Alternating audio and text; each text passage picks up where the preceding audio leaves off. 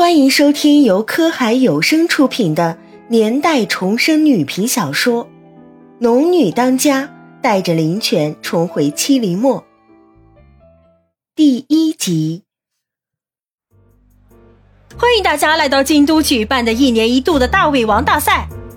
那这次比赛需要挑战三十分钟内吃完二百个汉堡，冠军可以获得食王称号，再加五百万的大奖。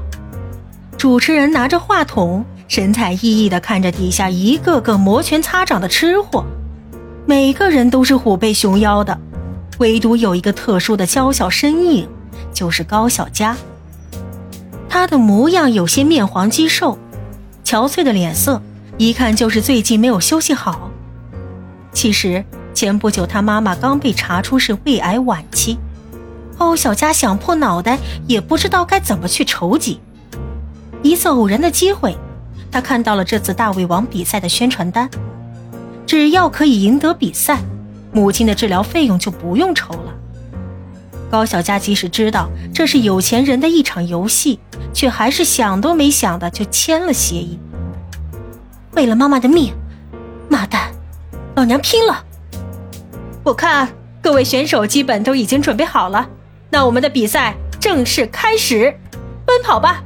吃货们，这是一位来自马来西亚的选手，看他那魁梧的身影，十分钟过去已经吃掉二十个了。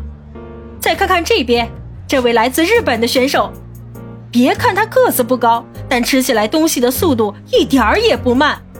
听到主持人在旁边一直介绍着别人，高小佳心里更加着急了。他拿起两个汉堡，左手一个，右手一个，狼吞虎咽起来。拼了命的往嘴里塞，这五百万，他势在必得。快看，这位新参赛的女选手，居然目前遥遥领先，比上届大胃王吃的速度还要快。最终大奖究竟花落谁家呢？让我们拭目以待吧。高小佳只顾往嘴里塞食物，机械的吞咽着，满脑子都是病床上母亲虚弱的身影。在不远处的电子钟上，时间不停的跳动，比赛渐渐接近尾声。在这激动人心的时刻，让我们一起来揭晓冠军得主。还有最后十秒，还有最后五秒，五、四、三、二、一，时间到。那这次的十王冠军是黑马选手高小佳。让我们有请他上台领奖。主持人激动地举起麦克风，灯光师和摄影师也一起在台下焦急地寻找着比赛冠军。我赢了，我赢了，我终于……妈妈，妈妈有救！最后一个字还没说出口，高小佳忽然表情痛苦地掐住自己的脖子，呼吸困难，脸憋得通红。居然噎住了，就差这临门一脚了！谁快来救救他呀！旁边的人还处在欢呼雀跃中，根本没人注意到高小佳的表情。主持人见没有人上台领奖，这才有人注意到已经倒下的他。啊！哎，快来人呐！冠军晕倒了，快打幺二零！高小佳也不知道自己昏迷了多长时间。等他醒来的时候，发现周围都是白雾，自己正躺在一片草地上，四周一个人都没有，静悄悄的。高小佳支撑起手臂爬起，发现自己胸口的位置多了一个玉佩，月牙形状，还泛着红光。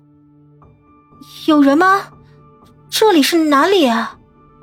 正在这时，胸口的玉佩忽然自己动了动，红光一闪。就见一只小精灵飞了出来，它有着大大的脑袋，身子却很小，一双小翅膀忽闪忽闪的。哇，你终于醒了！人家可是等了你好久呢。等我？高小佳疑惑的盯着那只精灵，以为自己正在做梦。等我做什么？欢迎来到电农系统，我叫萌萌，是你的系统精灵。系统检测到你生前有未了的心愿，所以过来帮你达成啊！什么电动系统？什么生前啊？高小佳紧皱着眉。你们到底是谁啊？我刚才不是在参加比赛吗？赶紧放我回去，我要领奖。这个，萌萌面露难色。你可能回不去了，为什么？因为你已经死了，被噎死了。什么？我死了？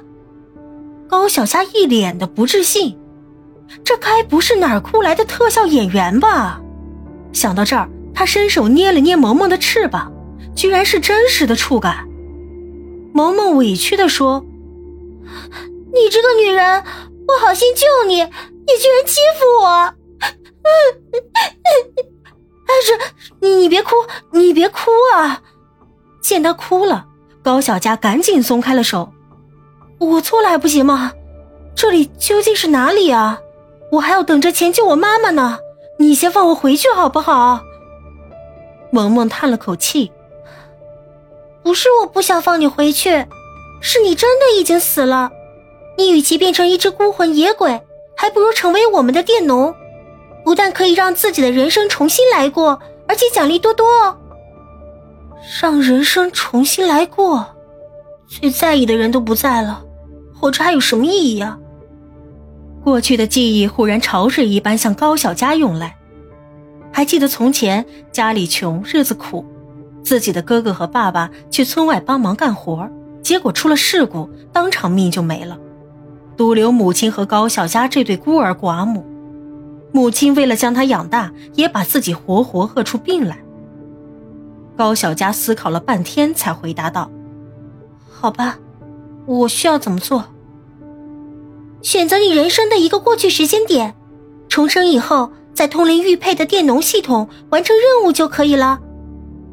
只要能回到过去，就能阻止悲剧发生，改变一家人的命运。”高小佳抹了一把眼泪，眼神透出坚定的光芒。